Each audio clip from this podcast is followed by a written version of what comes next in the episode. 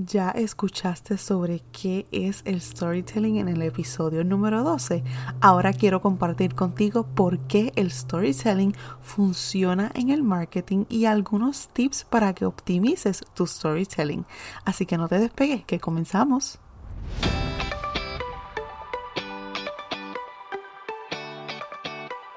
Hola, bienvenidos a este podcast Hablemos de contenido. Mi nombre es Elizabeth, coach de redes sociales y te ayuda a tener ese éxito que deseas en tus redes sociales. Bienvenidos a este episodio número 13.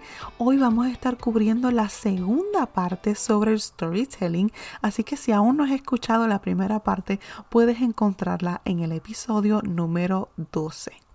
Gracias por acompañarme todos los martes. Cuéntame cómo estás, cómo pasaste tu fin de semana.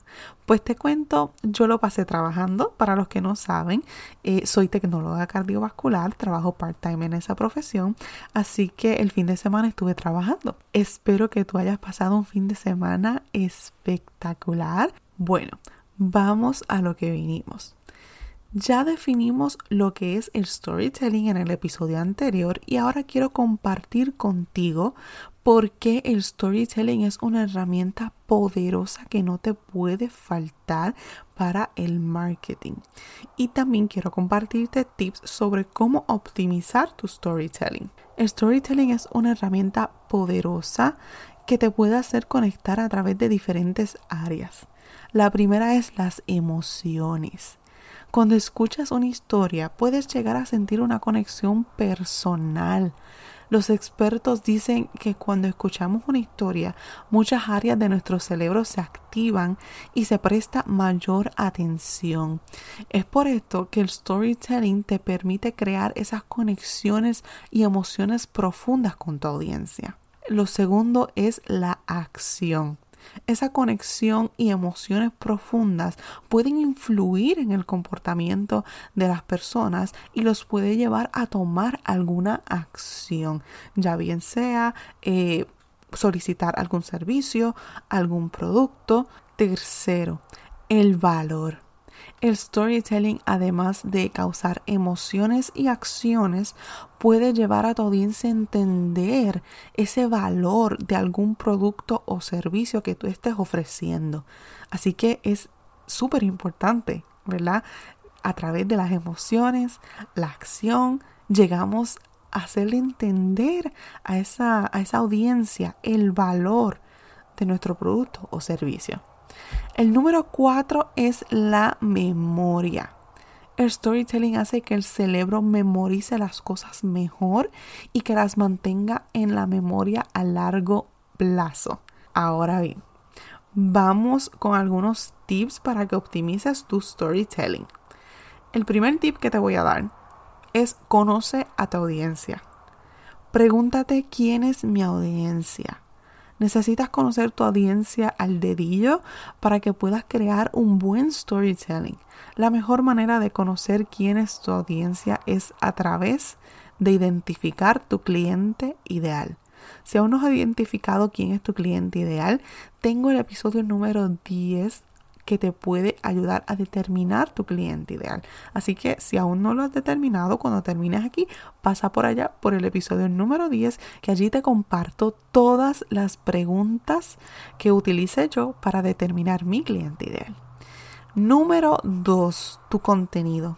Tu contenido es quien cuenta la historia de tu marca. Así que cada video, cada post, cada foto debe ser en conjunto una manera de crear la historia de tu marca. Todo en conjunto debe hablar sobre quién es tu marca, qué es tu marca, qué hace tu marca por los demás. Tercero, crea una historia que capte la atención de tu audiencia. Que tu título sea ese gancho que le dé curiosidad a tu audiencia y quieran regresar por más, quieran regresar a saber más. Número 4. ¿Qué es de valor o tiene gran importancia para tu audiencia? Antes de crear tu storytelling, debes asegurarte de que estás compartiendo algo de valor a tu audiencia. Si lo haces de esta manera, tienes más probabilidad de que tu audiencia se fidelice con tu marca. Número 5. Recuerda, tu audiencia es parte esencial de tu negocio. Así que no puedes esperar que tu storytelling sea exitoso si no es relevante para tu audiencia. Asegúrate de hacerlos sentir parte de tu contenido. Crea contenido con el que se identifique, sea accesible y comunícate con ellos.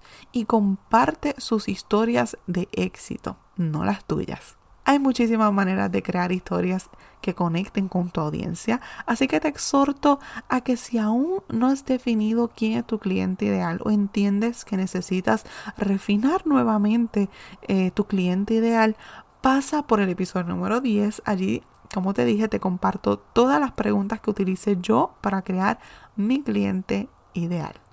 Esto es todo en este episodio número 13. Espero que haya sido de gran valor y ayuda para ti.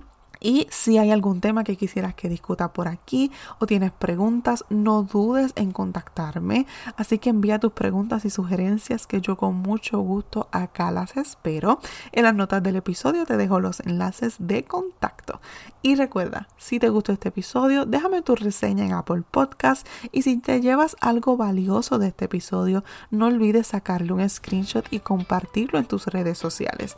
No olvides etiquetarme como arroba para darle repost y agradecerte de una manera más personalizada que estés escuchando este podcast. Si quieres conectar conmigo en Instagram, búscame como arroba likeapropr. Me encantaría conectar contigo por allá. Y nos vemos el próximo martes a las 6 de la mañana. Y recuerda, tú eres exitosa, eres capaz y eres maravillosa. Hasta la próxima. Bye.